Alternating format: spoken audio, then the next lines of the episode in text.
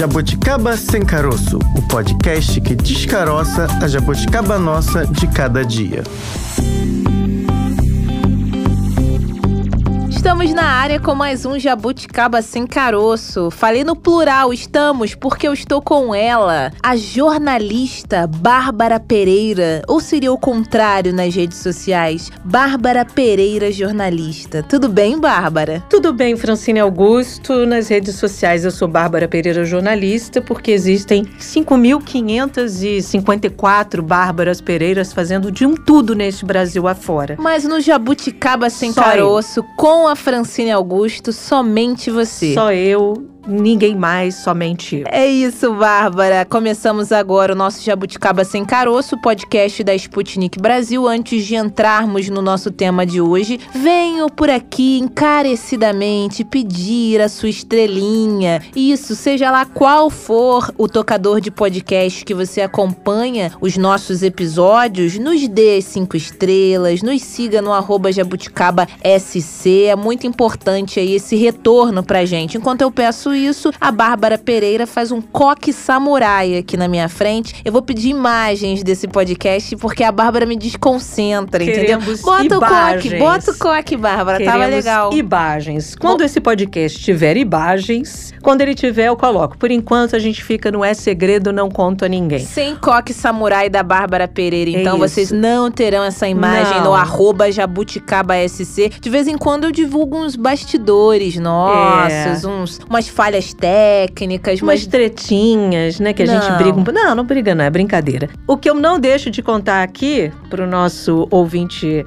Jabuticaber Hum, é o tema de hoje. importante. Claro. Vamos focar. Vamos focar. É porque o seu coque samurai me desconcentrou, Não, eu vou, qualquer hora eu faço um outro penteado para você se desconcentrar novamente. Mas vamos concentrar aqui que o assunto de hoje é sério. Verdade. É sobre o crescimento das favelas no Brasil e é sério por vários ângulos, porque é um crescimento desordenado, porque não tem, obviamente, ordenamento por parte do poder público em relação a essas chamadas aglomerações pelo IBGE. Por outro lado, essas pessoas precisam de moradia. Precisam sobreviver. Sobreviver. E se você não tem moradia, você vai buscar algum lugar em que você possa viver. E aí fica esse conflito de chamar de desordenado por conta das pessoas que vão lá e criam esses espaços da forma que é possível. E por outro lado, obviamente, falta ali o exercício do poder público para orientar, talvez, essa organização aí das pessoas em torno de um lugar para morar. Poder público esse que muitas vezes acaba culpando essas pessoas, Uhum. sendo que ele tira ali a responsabilidade de si, né? Aquele gestor público, aquele que a gente vota a cada quatro anos, na maioria das E às vezes. vezes esquece até em quem votou. Pois é, tá aí. Ele seria, ou ela, o responsável, ou a responsável de alguma maneira, porque culpar alguém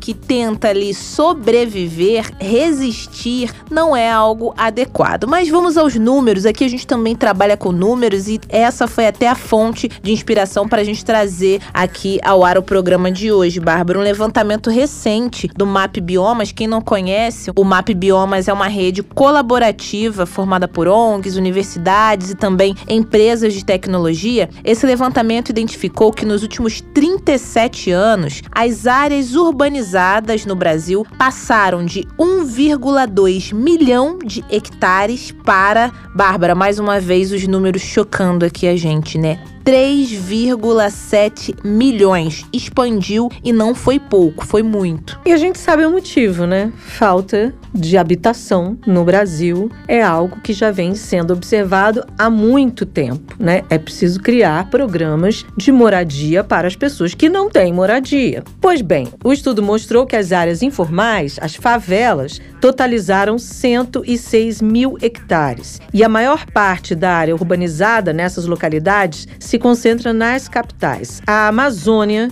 olha só, concentra o maior crescimento de favelas no país, com 29,3% da expansão urbana na periferia. Quase 30%. Pois é. Manaus é um dos destaques. A capital do Amazonas possui o maior crescimento na série histórica, totalizando aí cerca de 10 mil campos de futebol em 2021. Só que esse número, né, a gente fala a respeito das capitais, houve esse destaque, né, a capital do Amazonas, mas a gente indo para outras regiões, como no Sudeste, a gente tem São Paulo, quase 6 mil hectares, 5.579, gente, de área que acabou sendo expandida, né, pelas essas áreas informais que a gente vai falar como favela, que o estudo, né, tem toda uma nomenclatura, mas a gente está falando das favelas. Belém, 5.450 hectares e aqui, nosso Rio de Janeiro, 5.038 hectares. Salvador não ficou de fora, Bárbara, 4.793. A gente sabe que é chato, fica falando números, vocês estão ouvindo, mas como se trata de um estudo, né, a gente tem que trazer os números certinhos e é necessário sim que a gente fale sempre para vocês terem a dimensão. Lembrando que um hectare equivale a um campo de futebol. É muita coisa. É só pegar esses mil aqui que a gente botou e multiplicar e ver quanto dá. Mas enfim, o Cerrado lidera o ranking dos biomas com maior aumento das áreas urbanizadas em risco, com 382%, seguido da Caatinga, com 310%, Amazônia, com 303%, Mata Atlântica, com 297%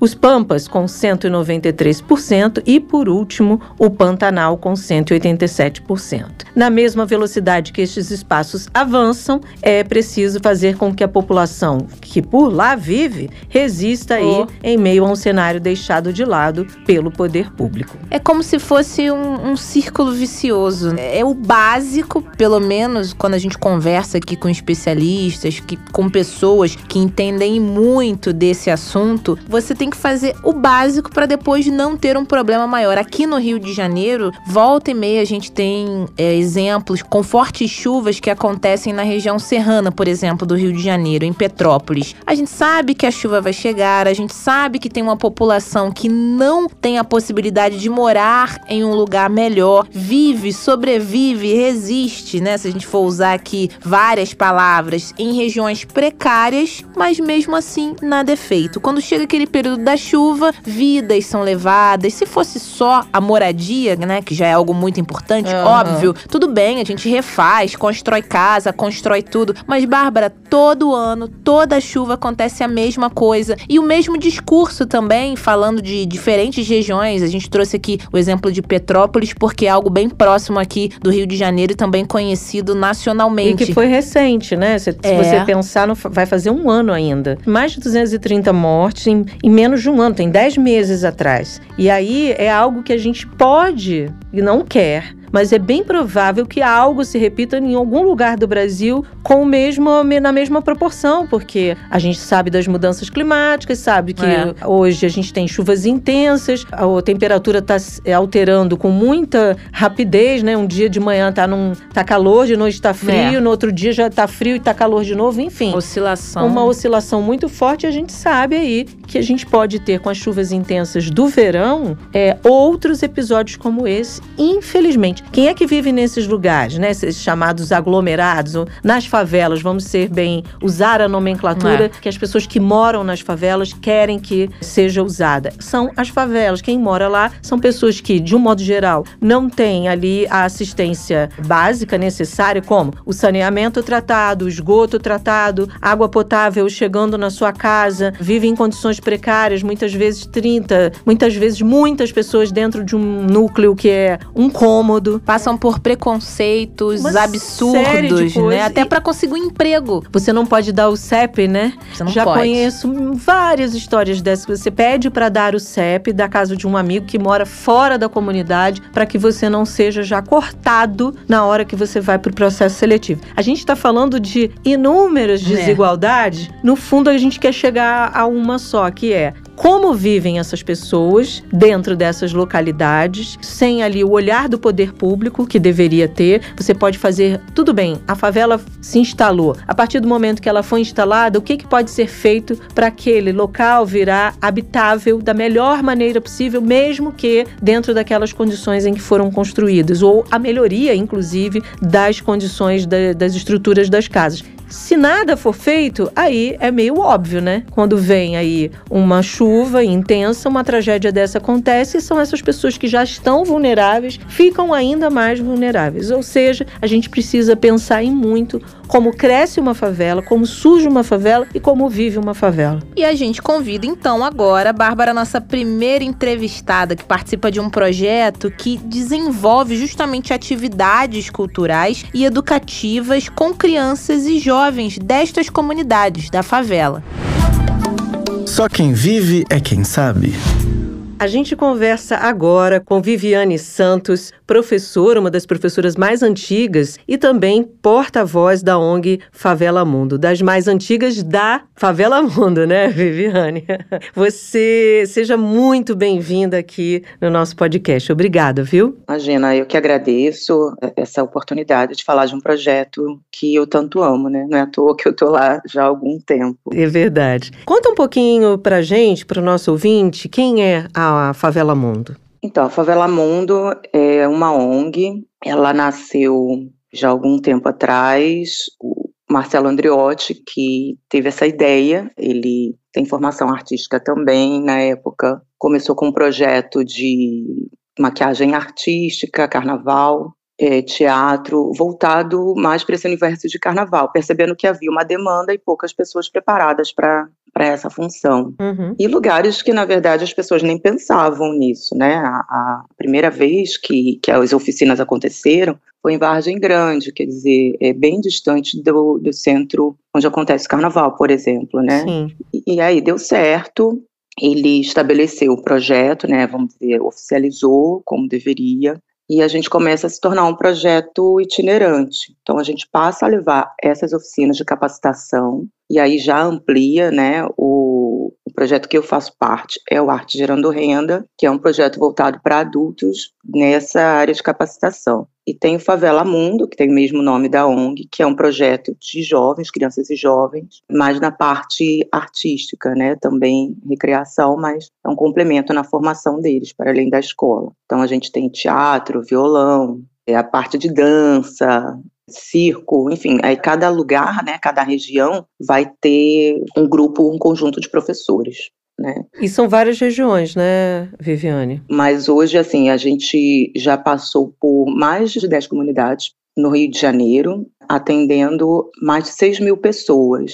Então, é, essa é uma característica do projeto, da gente estar tá sempre se mudando e atender regiões muito diferentes. Então, o projeto já teve, por exemplo, na Rocinha, já teve na Maré, já né, começou em Vargem Grande, como eu falei. Hoje a gente está no Caju. Então, é um projeto que ele roda, levando a esses essas aulas, essas oficinas para as pessoas de cada região. Então a gente consegue atingir um número bem grande de pessoas. Nunca ninguém quer que a gente vá, isso é muito legal. Ah, vai embora, né? Uhum, uhum. Então tanto as crianças quanto as adultas, ah, mas aí vocês já vão sair, vai para onde? Será que vai para perto? Vai dar? Porque tem gente que realmente não tem facilidade de, de deslocamento. É horário de escola de filho, às vezes é alguém que depende daquela pessoa, e outras questões, né? A gente tem questões próprias de cada comunidade. Uhum. Então, isso da gente ir até eles facilita demais. Sem falar que são lugares com poucos espaços de lazer e também com poucos espaços de formação ali complementar, vamos chamar assim, né, para os estudantes, né? Só tem as escolas, que já são extremamente importantes, mas esse espaço do brincar, do lúdico, de aprender de outra isso. forma, isso, de um modo geral, é difícil ter nas comunidades. Algumas têm, Exatamente. né? Rocinha, Maré, já são, tem muitos projetos nesse sentido, mas as outras, às vezes, não recebem nenhum, né? É, por exemplo, o Acari, né, era um desses casos. A gente continua em Acari, então é um dos lugares que a gente está mais tempo. E, e é bem isso mesmo, você vê que as pessoas não têm mesmo acesso ali próximo, porque não existe, não tem realmente alguém, alguma instituição que cumpra esse papel. Então, quando a gente chega dá um casamento perfeito, né? As pessoas realmente elas vão, elas têm interesse, elas participam, falam com outras pessoas, não vai também, então é maravilhoso, tem sido um sucesso, realmente. Agora, Viviane, a pauta do nosso episódio de hoje é também falar do crescimento das favelas no Brasil. A gente teve aí recentemente dados apontando aí, dados do MAP Biomas, apontando aí que há um crescimento de favelas no Brasil e a gente sabe, muitas vezes, quais são os fatores que estão envolvidos nisso. Pessoas uhum. que não têm condições de encontrar moradias em outros espaços ou migrações, né? Pessoas que vêm de outros estados acabam, seus familiares já estão ali, também acabam chegando. Queria que você falasse um pouco dessa observação que você tem ao longo desses anos todos atuando nessas comunidades, né? Porque para muita gente fica a ideia de que ah, foi morar ali muitas vezes sem estrutura, né? Porque quis e não Sim. é, não é verdade, é falta de oportunidade e isso acaba chegando até essas comunidades, né? É, com certeza não é verdade. Inclusive, a gente tem relatos de alunas que às vezes querem retornar para suas terras, né? A questão da migração ainda é muito atual. Uhum. A gente esse ano está no Caju, né? Desde o início do ano. E, e, a gente tem, tem bastante relato de gente que chegou há pouco tempo, porque já tinha família ali, veio tentar uma oportunidade, estava difícil na sua cidade de origem, muitos vindo do Nordeste ainda, e alguns chegam e veem que realmente não tem tantas oportunidades e a qualidade de vida cai muito, né? Uhum. Então, algumas querem retornar, elas terminam né, as oficinas que estão fazendo, porque elas entendem que pode ser um diferencial quando elas puderem retornar para suas terras, mas isso ainda é muito comum, é bem impressionante. De um parente chegou, vai trazendo outro e aí vai tentando alguma coisa. Tem gente que consegue se estabelecer bem, às vezes monta monta um negócio, é, outras pessoas já têm mais dificuldade. E realmente é uma falta de, de oportunidade muito grande, né? A, a moradia de qualidade ela, ela, não é garantida, assim como o emprego também não. E super. É, é, é e a gente está ali naquele lugar, né? Que está crescendo, que está se transformando. A favela ela também não é estática. Né? Uhum. A gente está nessa nesse meio, de certa forma, fazendo uma, uma mediação de quem de repente vai, vai conseguir abrir outras oportunidades naquela comunidade. Uhum. Então, através de uma oficina, isso eu estou falando das adultas, é, algumas têm ideia de, de, por exemplo, começar um negócio, de montar uma equipe ou uma cooperativa informal, ter uma qualidade de vida um pouco melhor para aquela localidade e a questão das crianças, então, é super importante, porque se sabe que as oportunidades de, daquelas crianças de terem uma formação diferenciada é muito pequena. Então, quando um projeto como o nosso chega, é, primeiro é a chance delas estarem fora das ruas. Então, é um horário que ela não vai estar brincando na rua, ela, tá, ela corre menos risco, as famílias ficam preocupadas. Muitos pais querem, por exemplo, estudar para tentar um trabalho melhor e não pode porque tem que dar conta daquela criança ou de um idoso. Uhum. Então, quando um projeto como o nosso chega, é a tranquilidade de que por uma hora ou mais a criança está num espaço seguro, fazendo algo bacana que vai colaborar com a educação dela, né, complementar a educação escolar, e a família tem um tempo de, de estudar alguma coisa, de fazer um cursinho, de estar tá lá, né, enfim, com a gente aprendendo outras coisas, né, muitas das mães elas vão para lá, vão fazer o projeto com a gente. Então, o filho vai para um projeto e a mãe vai para outro. Inclusive, o projeto Arte Gerando Renda, ele nasceu assim, né? Foi uma demanda eh, das comunidades, de perceber que levava o filho e a mãe, poxa, mas não tem nada para mim, uhum. já que eu tenho que esperar, eu tenho que voltar para pegar. Então, ela, é, a pessoa reconhece que através de uma capacitação, ela pode ter um, oportunidades melhores. Ela só não tem aquilo ali, perto dela, de modo que ela possa acessar. Você falou aí do arte gerando renda. Conta um pouquinho sobre ele, porque isso é importante. Né? Isso que você apontou é muito comum nas comunidades, né? as pessoas se reunirem para aprenderem algo que possa futuramente gerar renda ali naquela localidade, para aquele grupo ali. Queria que você falasse um pouco disso, porque é de fato interessante a, a forma como essas comunidades se organizam para poder ter é, geração de renda, trabalhos, trabalhos para os jovens que muitas vezes se veem sem sem perspectiva no mercado formal, né? Sim. O Arte Gerando Renda, ele tem esse objetivo, né, de, perdão, capacitar em tempo rápido, né? São oficinas de 30 horas de decoração de unhas e alongamento, tranças e turbantes, maquiagem social, maquiagem artística, fantasias e adereços, artesanato. Eu acho que eu falei todas. e é bem isso. Então, muita gente, por exemplo, já estava tentando fazer alguma coisa, né? A pessoa que faz o bolo, que faz o brigadeiro, Sim. que vende salgadinho, que faz o crochê, coisa e tal mas faz por conta, por conta própria, autodidata. Quando um projeto como esse é oferecido próximo a ela, gratuitamente, porque isso é importante, não é que elas não tenham procurado um curso desse tipo antes, mas elas não tinham como pagar. Verdade. Né? Ou então o curso é gratuito, mas você paga o material. Aí, sabe, tem material que não dá, a pessoa não tem como tirar lá do seu orçamento e uhum, comprar uhum. material. E o nosso curso ele é inteiramente gratuito com o material. Então a pessoa ela só precisa ir. Isso faz muita diferença e, e faz levar muita gente. É uma coisa que a gente faz parte da nossa didática é fazer eles entenderem que o empreendedorismo ele não é solo e que eles ali eles podem ser um grupo de parceiros e ganhar dinheiro juntos, fazer renda juntos e fazer uma transformação dentro da sua própria comunidade. E aí o Arte Gerando Renda ele vem é muito estruturado nesse sentido, sabendo que a gente precisa dar um resultado rápido, né? As pessoas precisam é, se capacitar dentro dessas 30 horas para poder já já entrar no mercado, vamos dizer assim, ou abrir um novo mercado que seja, né, dentro das suas comunidades ou não. Tem pessoas que realmente conseguem para vão trabalhar em outros lugares, especialmente o pessoal de carnaval. Mas eles começam a compreender a importância de, de se organizar, de que é possível começar a gerar renda rapidamente após a conclusão das oficinas. Então, por exemplo, eu vou falar da minha, né, que eu tenho mais, eu sou professora de tranças e turbantes. Hoje a gente percebe o mercado de trança super aquecido, tem é. muita gente querendo fazer. É então, elas, sei lá, acho que na quinta aula, talvez, na metade do curso, elas veem que é assim, olha, eu já estou me programando para comprar material, para começar a fazer esse tipo de trança, que eu gasto pouco para começar a fazer, posso cobrar X, então vou ter uma clientela que pode pagar, para daqui a seis meses eu estar tá numa outra estrutura.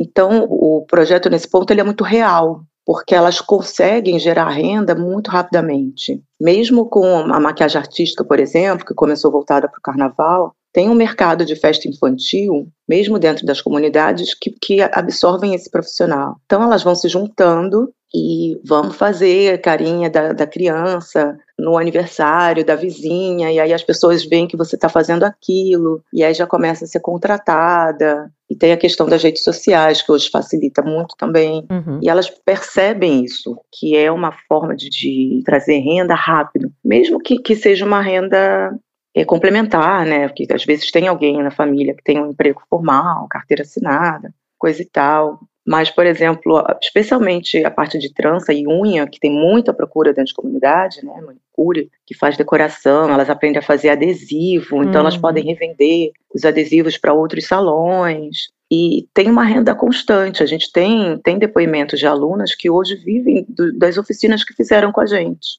E então assim, a gente entende que é possível, que é que é real, né? É bem legal. E elas viram exemplos dentro da sua dentro da sua comunidade. Tem aí um fator multiplicador, né? Eu, alguém vê, olha e fala se foi possível para ela, é possível para mim também, e assim vai vai acontecendo. Isso, Isso. tudo que você está falando traz para a gente uma ideia de, das potências que existem dentro das favelas. Muitas vezes esse, esse olhar muito preconceituoso de, de quem vive fora das favelas não consegue ver ali empreendedores, pessoas que exatamente isso que você está apontando, que fazem, né, empreendem novos negócios, criam a partir do nada ali, né, do pouco que tem, as suas possibilidades de renda. Queria que você falasse disso, porque muitas vezes esse olhar do crescimento, ó, oh, o Brasil está com crescimento de favelas. Claro, há uma preocupação no sentido de que, que estruturas, que infraestruturas estão sendo organizadas nessas comunidades, porque aí é o papel do poder público. Mas do ponto de vista de quem vive, você tem ali muitos potenciais em muitos campos, né? Queria que você falasse disso, da favela como potência. É, eu acho que isso é histórico, Bárbara. Uhum. É, a pessoa da periferia, ela, ela sempre precisou ser criativa para ganhar dinheiro, porque ela nunca era a primeira opção do emprego formal, né? Uhum. O mercado não quer aquela pessoa. E que eu acho bem burrice, né, das grandes empresas, porque elas perdem pessoas que são muito capazes, Sim. muito criativas, aprendem rápido, são dedicadas. A gente realmente, assim, é uma potência nesse sentido. E eu acho que a maior parte estimulada pela necessidade. Então, assim, se a fome está batendo na sua porta, o que é que você vai fazer? E são estratégias muito criativas que essas pessoas trazem. E eu acho que isso é uma realidade já de alguns séculos para a gente aqui no Brasil. E realmente, eles não percebem isso. Eu acho que talvez, falando como professora de projeto social, o nosso papel é mostrar que o que eles fazem é genial. Que, na verdade, eles, eles já trazem uma bagagem que é incrível. Que eles podem fazer algo mais e melhor e maior e para eles, né, não só para os outros, porque tem muito esse pensamento do trabalhador de fazer para o outro para ser valorizado e ter alguma remuneração. Uhum. E talvez, pelo menos para mim, a questão do, do empreendedorismo enquanto talvez estilo de vida, não sei se poderia ser chamado assim, seria isso, perceber que você você faz por você, você tem que se olhar verdadeiramente, é, compreender que você é uma pessoa com muitas possibilidades, com muitas potências, com muitos feitos, e aí entender que você tem um valor diferenciado para você mesmo, para os seus, para os que estão próximos, para aquela comunidade, fazer esse crescimento. Eu realmente acho que a nossa sociedade, de um modo geral, não percebe essa possibilidade porque não quer, né? Porque a gente vai ver, por exemplo, as empregadas domésticas vendo essa realidade já há muitos séculos sempre foram pessoas que resolveram problemas das casas dos, seu, dos seus patrões, das suas uhum. patroas. Então, uhum. eu acho que realmente é uma falta de vontade de enxergar essas pessoas como pessoas, como pessoas inteligentes, como pessoas criativas, como pessoas que tomam decisões, que realizam feitos.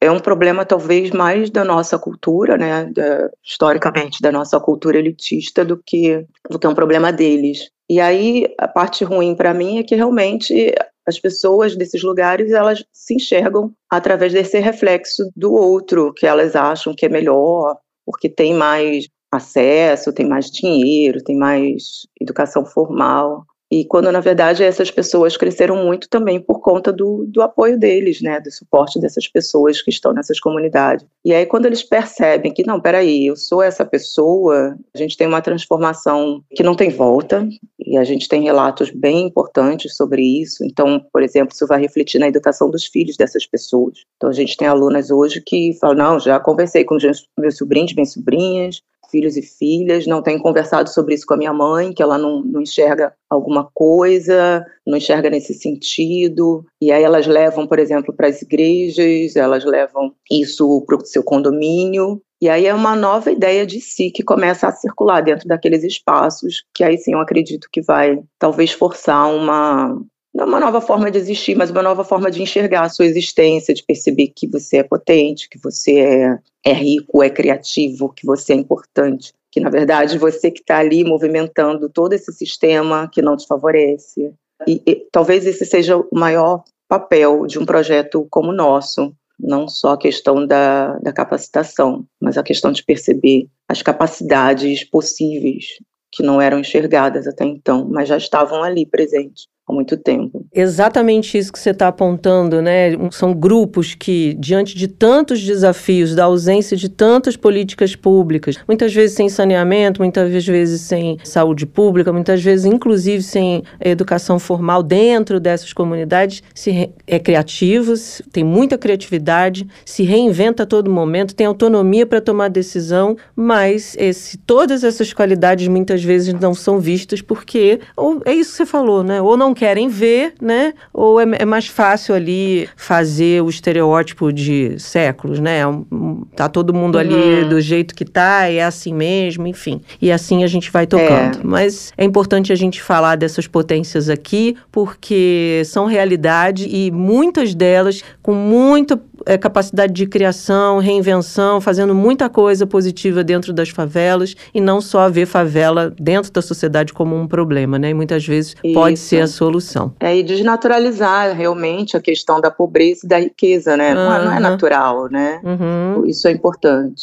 Viviane Santos, professora, porta-voz da ONG Favela Mundo, muito obrigada, viu, pela sua participação hoje aqui no podcast. Foi uma conversa deliciosa sobre potências. obrigada Obrigada, Viviane. Poxa, eu que, que agradeço, Bárbara. Eu quero também aproveitar e fazer um agradecimento aos nossos patrocinadores. Quero agradecer à Prefeitura do Rio, a Secretaria Municipal de Cultura, também do Rio de Janeiro, a Brasil Terminal, Casnar Leonados e a Agem Rio. Obrigada por manter o nosso projeto e agradecer às nossas alunas e alunos que fazem da gente pessoas mais felizes e acreditar que as mudanças vêm através de nós mesmos. Só para a gente terminar, quem quiser conhecer mais o trabalho da ONG, da ONG Favela Mundo, encontra vocês em site, em, em rede social, como faz? Isso, encontra a gente nas redes sociais, arroba Favela Mundo, Uhum. E arroba arte gerando renda. Tá ótimo. Viviane, obrigada, viu? Volte mais vezes. Obrigada, Bárbara. Tchau, tchau. Tchau. Bárbara, você falou agora há pouco de desigualdade, né? A desigualdade social, ela tá presente não somente nas comunidades, nas favelas, nessas regiões, mas principalmente nelas, né? Não podemos deixar de citar que com a pandemia, que ainda estamos numa pandemia, né? Tivemos picos uhum. aí, mas a gente sempre reforça aqui que ainda estamos num cenário de pandemia. Nesse período, a situação piorou ainda mais. Uma pesquisa do Instituto Data Favela, realizada em parceria também com Locomotiva, identificou lá no começo, né, lá no momento de pico da pandemia, que quase 70% dos moradores da favela, das comunidades, não tinham dinheiro para comprar comida, Bárbara. Pois é, se soma isso, as outras questões que essas pessoas já vivem.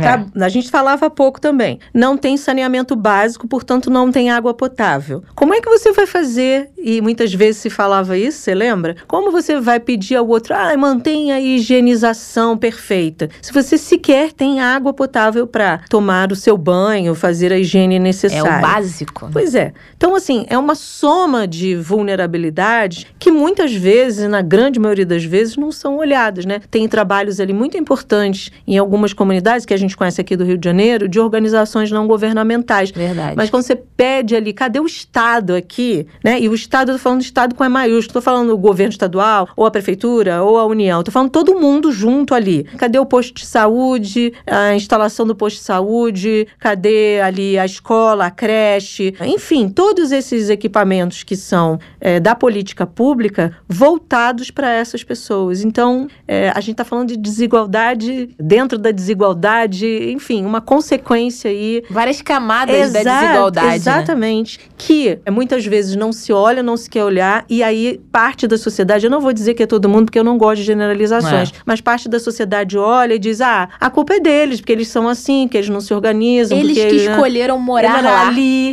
É, um absurdo. Né? Como se você não tivesse um conjunto de fatores que levaram aquelas pessoas a morar ali, a se instalar ali, e a partir do momento que estão instaladas, eu já ouvi também. Ah, é fácil, é só retirar todo mundo e levar para outro lugar. Não é. Desculpa, não é. Alô? Alô, vamos acordar? Porque é o seguinte, a partir do momento. Você conhece aquela é, avózinha que mora lá no interior e você tenta transferir ela da casa dela para um outro lugar e ela adoece? Você já deve ter ouvido Sim. falar milhões de vezes histórias assim. As pessoas criam laços. As pessoas criam laços de comunidade, com seu vizinho, com uma pessoa que mora próximo, muitas vezes é algum familiar, e gosta daquele lugar. Você também dizer que a favela é um lugar horroroso, tem gente que adora morar ali, apesar de tudo. Por Verdade. quê? Criou laços, construiu histórias. Aí você vai lá e simplesmente diz: vou te tirar daqui, sem a pessoa querer. Por que não melhorar aquele lugar? Por que não fazer daquele lugar um lugar melhor, com condições melhores, de habitáveis para todo mundo? Não é só para aquela, para um lugar, é para todos. Se tem fora da comunidade, no asfalto, no chamado asfalto, por que, que não pode ter lá dentro? Pensar em arborização, pensar na coleta de lixo contínua, né, que tem para todo mundo, pensar na instalação de equipamentos públicos, que a gente já falou, pensar em opções de lazer, essas pessoas sabem o que elas querem. É preciso ouvi-las também, né? E olha que dado interessante dessa pesquisa, Bárbara. Apesar de viverem em situações ali de escassez, os moradores de favelas foram os mais solidários nesse período é. que eu trouxe aí no pico da pandemia. Enquanto 49% dos brasileiros fizeram algum tipo de doação durante a pandemia, nas favelas o número atingiu 63%, ou seja, temos muito a aprender. Quem tinha ou tem tão pouco deu além muito mais do que poderia, porque sabe qual é a dor do próximo. Sabe o que é você acordar de manhã e não saber se vai ter um café da manhã, se vai ter um almoço, se vai ter um jantar. Então, tenho certeza que a gente tem que aprender e muito. Por isso, Bárbara, a gente convida nosso próximo convidado, vai falar muito mais ainda a respeito dessa dinâmica das favelas. Para onde vamos? A gente convida agora, então, o Aruan Braga, ele que é coordenador de políticas urbanas do Observatório de Favelas. Aruan, muito obrigada por participar aqui do nosso podcast. Seja muito bem-vindo, viu? Obrigado a vocês, querida. Prazer estar falando com vocês. Hum, prazer é nosso. Antes da gente mergulhar aqui no nosso tema de hoje, Aruan, queria que você apresentasse um pouco o trabalho do Observatório para os nossos ouvintes. O Observatório de Favelas é uma organização da cidade sociedade civil. Ela surgiu em 2001, então esse ano aí completamos já 21 anos de trajetória. É uma organização sediada no conjunto de favelas da Maré, que atua ali na Maré, em outras favelas do Rio e do Brasil, desde a origem, né? Então, uhum. o Observatório tem uma perspectiva é, supralocal, para além da atuação diretamente na Maré ou nas favelas especificamente, desde 2001. E a gente atua, como estava dizendo, é, não só nas favelas, né, entendendo é, as desigualdades urbanas das cidades, que se manifestam sobretudo nas favelas e nas periferias, sim, é verdade, mas que não têm origem nesses territórios, né, e como que a gente consegue, portanto, promover processos educativos, de incidência política, de transformação dessa realidade da cidade como um todo, então interferindo nas razões, nos elementos estruturais dessa desigualdade que acabam sendo mais evidentes, sendo mais vivenciados pelas populações que moram nesses territórios populares. E aí no observatório a gente organiza a nossa atuação nesse sentido, né, de enfrentar as desigualdades, de fortalecer a democracia a partir da afirmação das favelas e das periferias como territórios de potências e de direitos, né, que são territórios que para além da gente garantir direitos fundamentais, a gente precisa reconhecer as potências e as forças desses espaços, né, a partir desse movimento que a gente vai conseguir um enfrentamento significativo dessas condições estruturais das desigualdades na cidade, na nossa perspectiva. E a gente faz isso hoje no Observatório a partir de cinco grandes eixos, né? Uhum. Que é o eixo de educação, o eixo de comunicação, o eixo de arte e território, entendendo também como a arte, a cultura é um elemento fundamental para a superação das desigualdades também. O outro, quarto eixo é o eixo de direito à vida e segurança pública, que atua diretamente né, nas questões relacionadas à segurança pública, mas tendo uh, o direito à vida como uma premissa fundamental para essas ações. E o quinto eixo, que é o que eu coordeno aqui diretamente, o eixo de políticas urbanas, né, que atua nesse território, nessa perspectiva de cidade, né, para interferir nessas dinâmicas e nas correlações de força da cidade, é, que fazem se expressar nas favelas esses fenômenos da desigualdade, da pobreza, da violência e de alguns elementos que a gente reconhece e conhece das desigualdades urbanas, mas que de fato não têm origem ali, né? Quando a gente olha para as favelas, na nossa perspectiva, especialmente, estão presentes mais soluções para os territórios urbanos, estão presentes ferramentas e metodologias desenvolvidas ao longo dos últimos séculos para enfrentar a desigualdade. Então, é uma perspectiva de olhar para esses territórios a partir das suas potências, a partir das suas condições de enfrentamento das desigualdades, né? Uhum. E é assim que a gente atua um pouco em políticas urbanas, é um pouco da nossa perspectiva de atuação de uma maneira geral no observatório. Transformar, portanto, no final das contas, a maneira de perceber a forma que a sociedade entende e compreende esses territórios populares para a partir daí promover processos estruturais de transformação. E aí, Aruan, a partir dessa observação toda, a gente queria ouvir de você em relação ao recente relatório do MAP Biomas, que apontou que o Brasil teve, está tendo um crescimento acelerado na ocupação de espaços aí que se tornam favelas. E aí a sociedade brasileira, de um modo geral, a gente está aqui generalizando, mas sabe que parte da sociedade costuma olhar para as favelas e dizer, ah, porque as pessoas vão ocupando aí deliberadamente como se fosse uma, uma opção, né? E muitas vezes não é uma opção de muitas dessas pessoas é. escolher esses lugares como modo de vida, né? Primeiramente como modo de vida. Queria que você falasse um pouquinho do surgimento disso, né? O quanto é a ausência de poder público e política pública para que uma área seja ocupada e, enfim, tem aí um surgimento de uma nova favela. Questão de sobrevivência é. até, né? Exatamente. Eu acho que passa muito por aí por uma condição histórica da urbanização brasileira, na verdade, uhum. né? Eu uhum. acho que esse dado é relevante, acho que mostra especialmente a tendência contínua de crescimento da urbanização no Brasil, mas que também ainda é uma tendência mundial. O mundo está passando, é, ainda passa por um forte processo de urbanização e que prevê, por exemplo, dados da ONU que em 2030 a população residente em favelas no mundo será de 2 milhões de pessoas, né? Uhum. 2 bilhões de pessoas. Isso é, e na nossa perspectiva aqui que vim apresentando a vocês, é mais um elemento para reforçar é, o entendimento da, de potência desses territórios, porque essa será a realidade da maior parte, de grande parte da população mundial nos próximos anos. Então, é, as formas de enfrentamento à desigualdade presentes e coerentes nesses territórios precisam ser ressaltadas e disseminadas. É um pouco essa a nossa avaliação. Mas no caso brasileiro, a gente passou por um processo de urbanização no último século que é muito significativo, né? que é um dos processos de urbanização mais rápidos da história mundial. A gente teve em 50 anos, a gente pega a década de 50 até os anos 2000, a evolução urbana do Brasil é, é impressionante. Né? Na década de 50, é, a gente tinha 64% da, da população residente no campo, para, nos anos 2000, 50 anos depois, apenas 19% dessa população ainda reside no campo. O dado contrário, portanto, era 36% na década de 50 morando em espaços urbanos, para 81% da população brasileira na década de 2000 residente em cidades. É, e esse processo de urbanização ele não é acompanhado por políticas públicas do Estado, né? Uhum. Esse movimento de crescimento urbano transformou o Brasil, especialmente a partir dos esforços dos próprios moradores. Sim.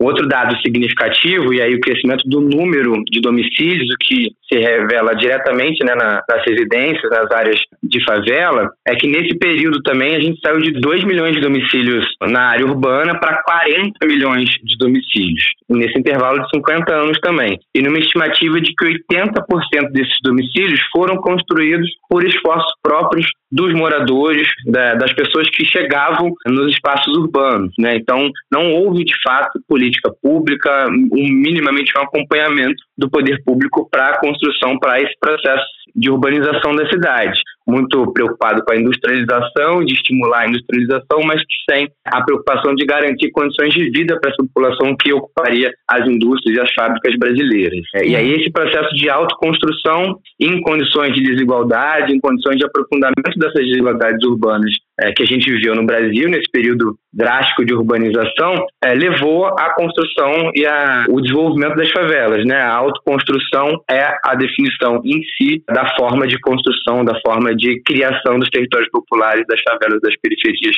brasileiras. E são muitas promessas também, né? Num passado não tão distante, as comunidades, as favelas eram utilizadas até como uma espécie de palanque por políticos. Não, vamos fazer isso, vamos fazer aquilo. Só que eu acho que de alguns anos para cá, é, principalmente os moradores das favelas identificaram que, poxa, você só vem aqui, né, certos candidatos políticos só vêm aqui em datas propícias ou quando acontece, infelizmente, algumas fatalidades, como tivemos recentemente aqui no Rio de Janeiro, na região da Zona Oeste. Aqui o Rio de Janeiro, inclusive, a gente tem vários exemplos de coisas não tão bem sucedidas quando a gente para para observar as promessas e o que de fato foi feito. Temos também, por exemplo, o projeto das UPPs, né, das unidades de polícia pacificadora aqui do Rio de Janeiro, que lá atrás foi colocado que seria um projeto que levaria cultura, lazer, educação para essas favelas, só que não foi exatamente o que a gente viu. As promessas existem, mas de fato transformar os moradores, as crianças e os jovens dessas localidades em potências não tem sido o trabalho do poder público, né? Exatamente, exatamente. É um pouco esse o nosso diagnóstico também no, no final das contas, uhum. né?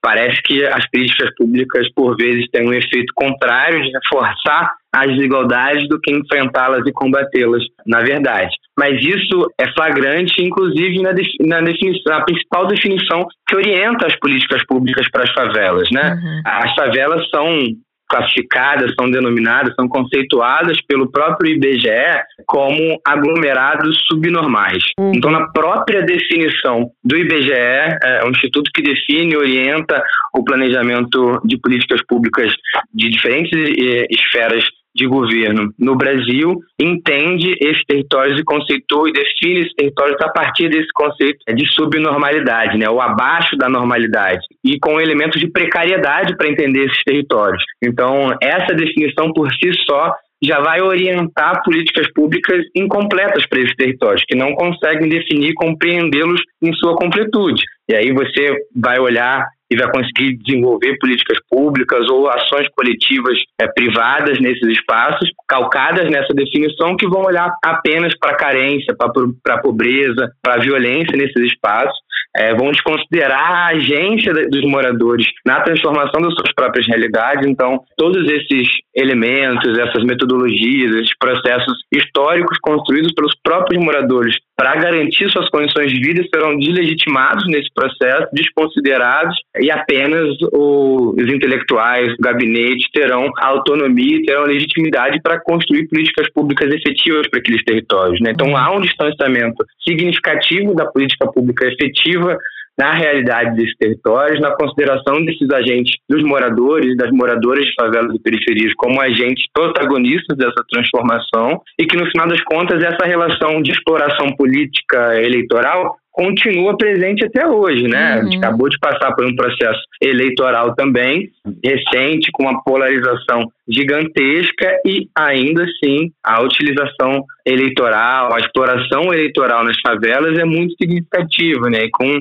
nas condições do Rio de Janeiro, com barreiras e limites para a circulação, objetivos que a gente vive, isso é também é uma restrição à prática democrática, isso também é uma restrição significativa à possibilidade de construção de algum de um outro futuro, de uma outra é, prática de republicana e democrática nas nossas cidades. Sem dúvida, isso ainda é presente muito forte. Você traz algo que é muito comum, que é a ideia do gestor público de querer transformar a, a favela a partir de uma ótica de urbanismo que é muitas vezes usada no asfalto, né? Não pensar aquela realidade de acordo com como ela se apresenta, né? A gente já teve aqui no Rio de Janeiro, a gente está trazendo muito experiências do Rio, porque são experiências com as quais a gente convive, né? Mas, por exemplo, então prefeito Crivella querendo pintar ali a Rocinha com cores com as quais ele considerava ali mais adequadas, e quando você observa isso, quando você pensa que gestores públicos olham por uma ótica que não é a ótica do morador, é preciso muito avançar em muito naquilo que é a política pública voltada para a comunidade, para a favela, né, Aruan? Porque são outros olhares, outras formas de ver habitação, outras formas de ver convivência em grupo, né, que não a usada no asfalto, né? Exatamente, exatamente. Eu acho que é, o reconhecimento dessa potência em, em outros campos da, da, nossa vida social é muito evidente, né? Por uhum. isso que a uhum. gente também atua no observatório é, com esses campos, entendendo a potência deles para a transformação da realidade também. Estou falando aqui da cultura, por exemplo, das expressões culturais, da, uhum. da música, da dança, o que a gente entende de expressão relevante brasileira hoje surge desses territórios e é uma e tem origem nesses espaços, né? Mas quando a gente pensa outras esferas da vida, especialmente para o campo do urbanismo, é, é presente, é evidente, é dominante essa percepção das favelas, esse olhar pejorativo para as favelas que não considera é, as potências desses espaços. É isso, em, em momento algum argumentamos para invisibilizar ou romantizar a desigualdade que se manifesta uhum. ali de forma muito evidente, mas é que essa orientação de, da, das políticas públicas, dessas definições, desse o olhar dos próprios gestores, acabam orientando políticas descontínuas nesses territórios que têm é, a sazonalidade dos governos, que são sobrepostas e, e, fazem a mesma coisa e não dão conta de resolver aquele problema. São equipamentos que não, não, são, não recebem investimento e, e não têm profissionais para realizar adequadamente os seus serviços e aí nas diferentes esferas de governo a gente percebe esse tipo de ação. Por isso que o nosso trabalho também é, se concentra e, e, se preocupa muito em transformar essas representações, né? E transformar também a opinião pública, o olhar da sociedade, o olhar dos gestores públicos mais diretamente sobre esses territórios, para que essas correlações de força também se transformem no, no final das contas. E Erwan, você acha que falta, bom, faltam várias coisas, mas principalmente vontade das pessoas de fato entenderem, compreenderem o dia a dia de uma favela, porque a gente fala que é bem comum pessoas lá do alto dos seus prédios, da, da área mais nobre das cidades, né, e falando além do Rio de Janeiro, ter a solução para tudo. Pessoas que não convivem lá, que sequer às vezes é, pisaram em alguma favela para entender. Né? Até hoje tem pessoas que não entendem, ah, mas quais são as potências de uma favela? Tem muito, mas quem tá lá no dia a dia, quem convive, quem mora, não só o morador, mas quem frequenta sabe. Comércio local, tem pequeno empreendedor, tem educação, tem cultura. Muitos até se espantam. Cultura na favela tem, tem bastante, mas é preciso querer enxergar e ver o quanto de valioso tem nas favelas, porque no dia a dia, se a gente só vê pela televisão, pelo noticiário, essa parte parece que talvez, não sei aí, queria a sua opinião, não é mostrada, né? É só o lado dos problemas que no asfalto, como a gente costuma dizer, tem também muito problema, mas na questão das favelas, parece que se falta um pouco de vontade de mostrar também o que tem de bom e tem muita coisa boa, né? Exatamente, exatamente. Eu acho que muito desse discurso está pautado por esse estereótipo pejorativo. Uhum que é facilmente compreensível, né? Se a gente vai fazer essa reflexão sobre entender a complexidade que são esses territórios, é, as potências que existem ali, isso vai exigir é, um esforço de aprofundamento do seu conhecimento, de abrir a sua cabeça para outras percepções e outros olhares sobre essas dinâmicas urbanas que não são é, comumente passados na nossa vivência social, né? E aí fica fácil a gente entender que há um vilão que, e, e culpar um, um, a favela, culpar os moradores de favela pelos problemas urbanos que a gente vive, né? E aí esse discurso que encontra facilmente um vilão, que encontra facilmente um problema social e localiza ele na favela, está presente desde a origem desses territórios, né? Desde a associação das favelas à população negra, à população mais pobre. No Rio de Janeiro a gente teve inclusive a, a, a criação, o mito original das favelas, a partir também da Guerra de Canudos, uhum. também trouxe portanto, uma perspectiva de violência, de, de guerra para a formação desses espaços e uma reação da sociedade em geral a partir dessa percepção também. Então, é fácil esse discurso da narrativa, é uma narrativa fácil, inteligível e, e, e, facilmente reproduzível. Diversos elementos da nossa sociedade também reproduzem isso, desde a gestão pública, a educação, a mídia. Eu acho que diversos atores da nossa cidade reproduzem esse discurso fácil e não se aprofundam nessa percepção. E aí, uhum. é, as favelas novamente são elegidas, são definidas como um problema social e não como potências da, da, nossa sociedade, né? não como lugares a serem valorizados. A favela ainda é muito é, relegada, né? Ainda é muito Sim. criticada e não, não de fácil percepção esses outros elementos de potência. A gente teve um discurso muito forte, é, se eu não me engano, aí você me corrige se eu estiver errada, nos anos 60, 70 ali da, da remoção, de que seria importante remover, enfim, esse discurso ainda é presente hoje em parte da sociedade, ainda mais com esse crescimento aí, né, das favelas em locais ainda com muito verde, né, ainda com muitas árvores, enfim. Esse esse discurso é forte ainda? Ainda é muito presente. Não sei se eu comentei sobre isso no início da, da nossa conversa, mas embora esse dado novo venha é, apontando a ampliação das áreas urbanas, consequentemente também uma ampliação das áreas de favela, esses dados ainda são muito questionáveis, né? especialmente a partir desse lugar.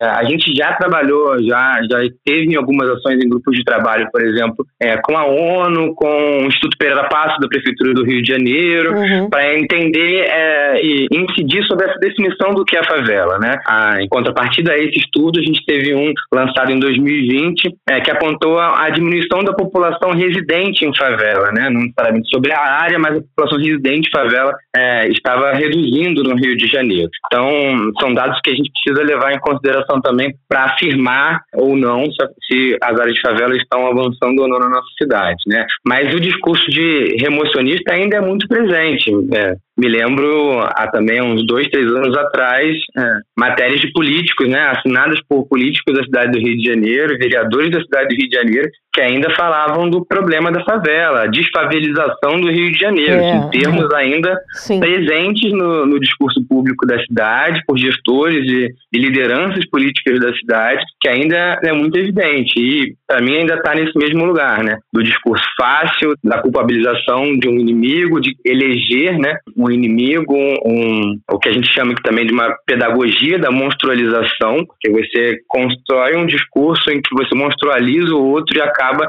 transformando o seu diferente, que a partir do olhar do asfalto é a favela, é, são os moradores de favela, como os culpados da, é, dos problemas sociais urbanos que a gente vive na cidade hoje. Isso ainda é muito presente, embora o movimento social já tenha avançado com muitas conquistas, a gente quando chega isso na, em algumas favelas objetivamente já, já conseguimos retomar esse processo, já conseguimos ganhar algum desses processos para não remoção de favelas hoje. Essa, essa disputa é muito significativa, mas a gente tem a experiência das Olimpíadas, por exemplo, que fez isso de uma maneira ainda muito agressiva no Rio de Janeiro. Mais um exemplo, falei que tínhamos alguns aqui do Rio de Janeiro, certo prefeito da cidade, numa gestão anterior, uma vez também deu uma, uma um comentário, né, um polêmico falando que a questão do saneamento do Rio de Janeiro, o problema seria justamente as favelas, porque não tinha esgoto, enfim, alguma frase bem infeliz que na época teve uma polêmica, uma repercussão. Só que o curioso é que se não tem saneamento, se não tem um esgoto adequado, alguém, talvez até o prefeito na situação, deveria ser o responsável, é o responsável por isso. E não, como você disse, né, culpabilizar,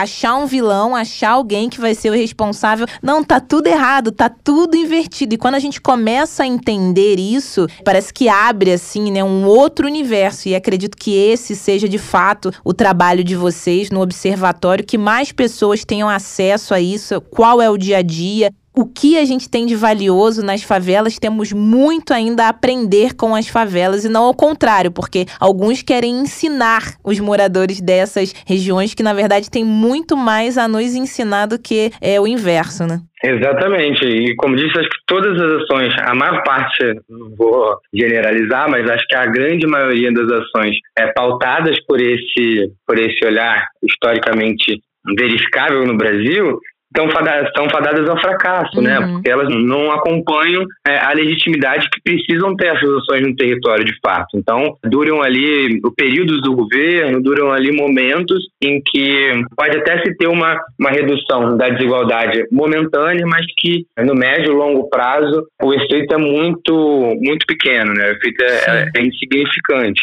E aí, contar com o protagonismo, entender a, força e a necessidade de, de trazer os moradores como protagonistas desse processo para perenizar essa transformação é uma transformação que a gente ainda trabalha, ainda luta para poder construir aqui no observatório. E acho que o saneamento é um outro exemplo disso, inclusive, é. né?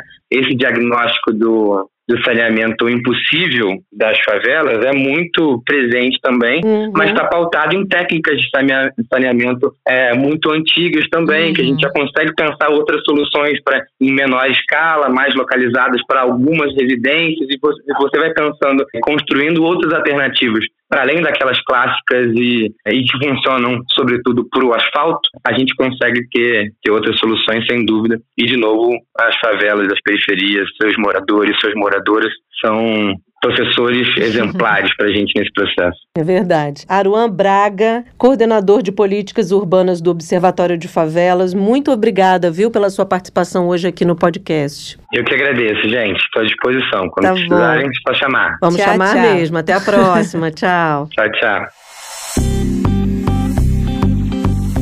Bárbara, hum. eu vou embora, mas só se você me prometer que amanhã tem mais. Olha, você é uma figuraça, porque você sabe que amanhã vai ter mais. Você joga quer confete, ah, Francinha. É porque eu quero. O carnaval é só em fevereiro, você já quer confete agora, Francine Augusto. Eu quero que os nossos ouvintes, Bárbara, nossos jabuticabers, fiquem felizes, mas não adianta eu só dar esse recado. Se você der também essa informação importante que amanhã a gente está de volta, eles vão ficar mais felizes. Várias informações de que estaremos aqui firmes, fortes e dispostas aqui a fazer um podcast excelente. Você mandou é uma ordem. Eu cumpro suas ordens, Francine. Amanhã tem mais. Amanhã a gente vai falar sobre a reinvenção do agronegócio Oba. no Brasil. Diante de tantas mudanças climáticas, problemas com o meio ambiente, o agronegócio vai ter que dar aí a sua contribuição É para urgente. essa. É urgente para essa melhoria. Então, qual vai ser o papel dele? O que, que o agronegócio pode fazer? Que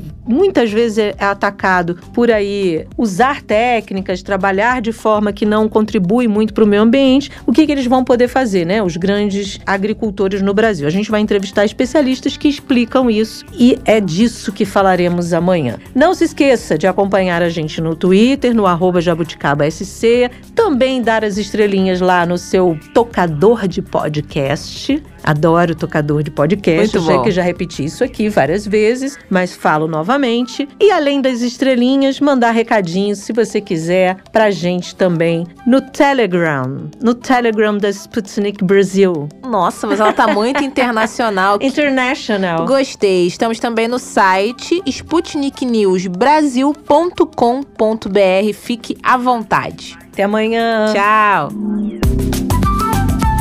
Jabuticaba Sem Caroço, o podcast que descaroça a jabuticaba nossa de cada dia.